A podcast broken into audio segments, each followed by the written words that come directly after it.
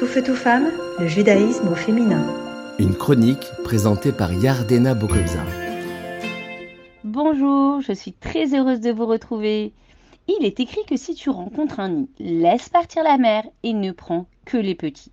Le Ramban écrit que ce commandement est là pour nous enseigner la compassion.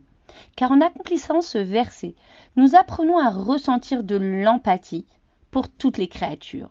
Et selon le Zohar, ce commandement a suscité la miséricorde pour le peuple juif, car l'ange de cette espèce vint se plaindre à Dieu qu'il ne désirait pas que ces oiseaux ne subissent ce sort, car la séparation entre la mère et son bébé est une souffrance.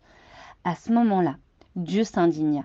Mais pourquoi aucun d'entre vous n'a-t-il exprimé de la compassion envers mes fils dont je suis séparé et dont ma présence divine qui est en exil? Et puis sur ce, il y a une histoire qu'on raconte sur Rabbi Elazar et Rabbi Shimon Bar Yochai qui se promenait. À ce moment-là, il y a une colombe qui vient lui annoncer que Rabbi Yossi, son beau-père, était malade et sur le point de mourir. Rabbi Elazar lui dit alors qu'il allait guérir dans trois jours et qu'il viendrait lui-même fêter sa guérison. Et puis la colombe revient quelques jours plus tard et annonce qu'un second Rabbi aussi était gravement malade et sur le point de mourir. Et Rabbi Elazar choisit d'aller lui rendre visite, accompagné de ses disciples.